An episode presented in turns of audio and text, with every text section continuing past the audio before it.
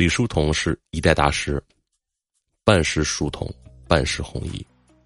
给大家讲讲为什么李叔同是一个把人做到极致的人。李叔同小的时候，他家是干嘛的呢？他爸爸是盐商，贩盐的，啊，在江浙一带。大家记住了，就是杭州、江浙一带这个地方，就基本上就是大盐商。盐商当然也是国家控制的，但是私人贩盐的盐商也是跟官府，就是相当于是国国企啊一把手。他们家已经相当有钱了，富可敌国倒不至于，但是起码在当时已经算首富了。啊，李叔同就是这样的一个人。李叔同大概在十三岁的时候就写过一首诗，这首诗意思是什么呢？就是别离啊，就是这个世界到底是什么？就有一点哈，就感觉像万事皆尘埃啊，这样一切的这些东西了。后来等到了十八岁的时候，李叔同的母亲离开这个世界了。李叔同是一个呃饱读诗书啊。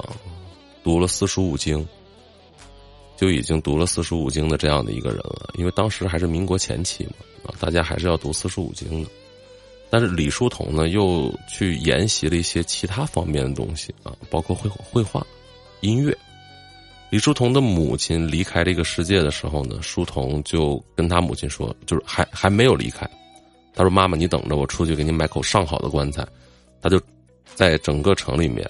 啊，想办法抬了一口上好的棺材回来了，当时最贵的。但是回到家的时候，他母亲离世了。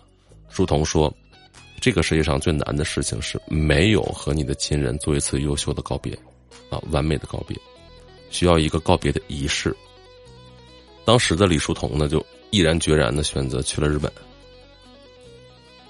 他在日本呢，学了什么呢？首先是绘画、医学、文学。音乐，把西方那一套都学出来了，结果他回到了中国之后，是中国的音乐大师，是中国的戏曲代表，胡适的戏曲都是跟他学的。当时的舞台剧啊，当时民国时期的舞台剧以及音乐，好多音乐大师都是他学生，啊，包括咱们听到的这个国歌的也是他学生啊，然后包括这个骆宾师傅也曾经说过他，然后还有呢，就是绘画。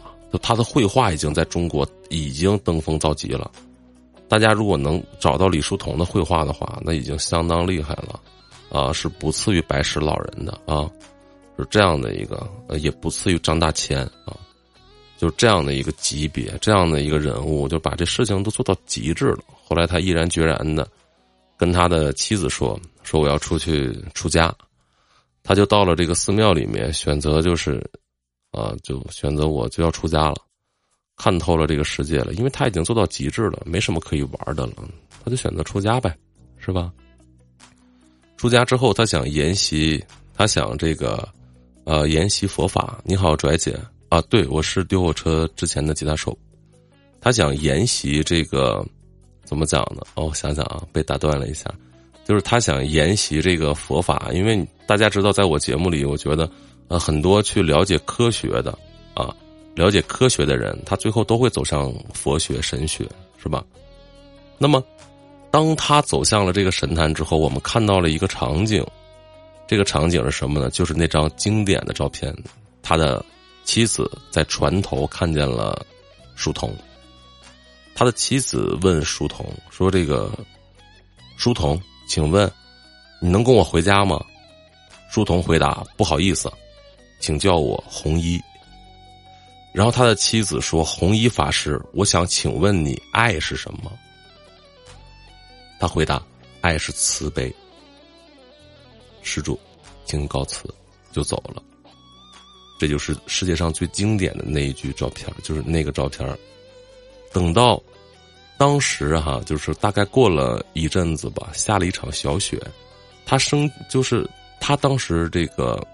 在这个缓，就是在叫怎么叫，就怎怎么讲？当和尚之前吧，他有一个特别好的朋友，经商的，出了点大事儿，他感觉想去找这个他的好朋友诉诉苦，在这个，在这个就是弘一法师的小门门前山顶嘛，小门门前又是一片开阔的地，下了点小雪，他敲门，书童就不进。然后他的朋友在门口破口大骂，骂完之后，好吗？骂完了，走了。书童一个人推开了房门，看到了地上有一片脚印，远处有一棵树，天空是灰蓝色的，写下了一首歌：长亭外，古道边，芳草碧连天，晚风拂柳笛声残，夕阳山外山。半是书童，半是红衣，他在佛法上面也做到了极致。弘一法师在佛法上面，他自己也有自己独到的见解和见地。由于鄙人不懂佛法，就不在这。